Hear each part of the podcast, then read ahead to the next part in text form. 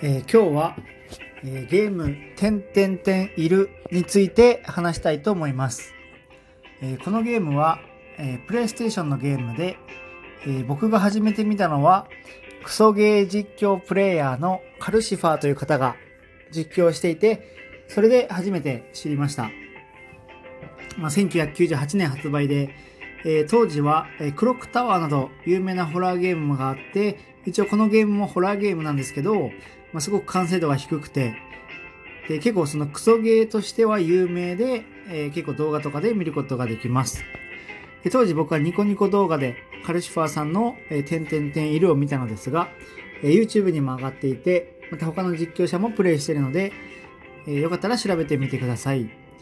で、まあ、クソゲーとして初めて知った、えーゲームだったので、すごく印象的だったんですけど、そもそも、えークソゲーというのが、えーなんでしょう。まあ、値段とかはもう、すごく、他のゲームと一緒、5800円ぐらいで発売していて、まあ、買ってたら、すごく残念であろう、完成度が低いゲームのことを、まあ、クソゲーって言うんですけど、まあ、実際自分がやることはないですけど、人がプレイしてたり、まあ、人がプレイしてて突っ込んでみたり、まあ、その、まあ、あえてそれを知った上で見るとすごく面白くて、まあ僕はちょっと今、社会人として働いてるわけなんですけど、まあこういうクソゲーを、実際大人たちがこう、みんなで作ったんだなとか考えたら、その背景とかも含めて、すごい面白くて、結構クソゲーを見るっていうのが趣味の一つだったりします。で、僕が見てたのが2010年頃だったんですけど、当時はそのクソゲーオブザイヤーとかも、その年に一度のお祭りみたいな感じで、えー結構いろんな有名なクソゲーが、えーなんだろう、世に知ら知れ渡ったりしていて、まあちょっと、なんだろう、本当にあった笑える話みたいなジャンルで、まあある種、すごい有名になるきっかけとなるジャンルです。で、まあ、一応クリアまでやってるので、まあ、どういったゲームなのかとか、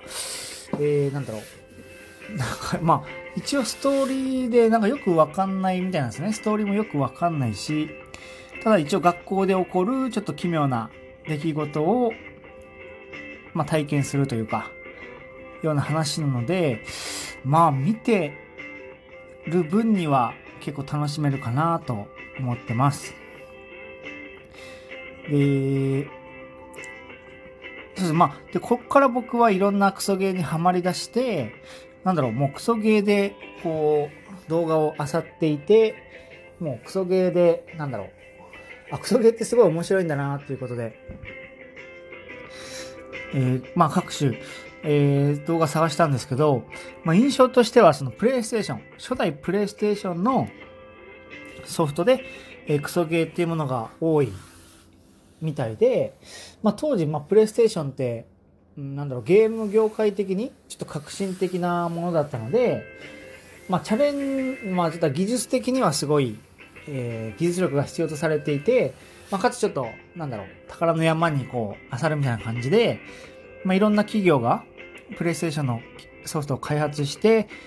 まあ、で開発するけど、なんだろう、技術力が追いついてないから、中身がボロボロみたいなソフトが多くて、結構その昔、任天堂のソフトのマリオとかがすごいクオリティが高かったんですけど、それまでのそのアメリカとかで開発されたゲームソフトも同じぐらい、なんだろう、クソゲーというか、全然完成度が低いものが世に出回ったみたいで、えーもともと売れたのはまあ、テニスのゲームとか、そう、最初はもうテニスゲームとか、なんだろう、えー、なんだあれ、あの、エアホッケーみたいな、なんかその、ホッケーみたいなゲームが最初はまあ、売れてて、で、それに続く形でいろんな会社がソフトを開発したんですけど、で特になんかクリスマスにめがけて作った ET のゲームがあったらしくて、まあそれはすごくもう目玉商品としてたらしいんですけど、もう実際中身がもうボロカスで、もうなんかすごい苦情の嵐みたいな、苦情の嵐になったっていうのも聞いてるので、まあそのクソゲーっていうか、そういう欠陥品ができる背景には、まあちょっと宝の山みたいな感じで、まあ、技術がない人たちがお金目当てに作るからそういうものができるんだなっていうのも多いので、まあ、よかったら自分でも探してみてください。ありがとうございました。バイバイ。